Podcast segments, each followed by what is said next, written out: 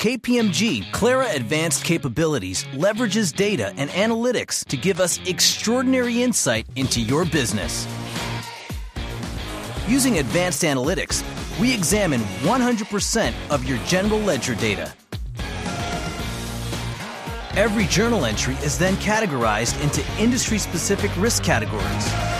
For us, it means a thorough understanding of your process and the underlying transactions. For you, it means a tailored and efficient audit focused on areas that matter the most. Want to see KPMG Clara Advanced Capabilities in action? Ask us for a face to face demo.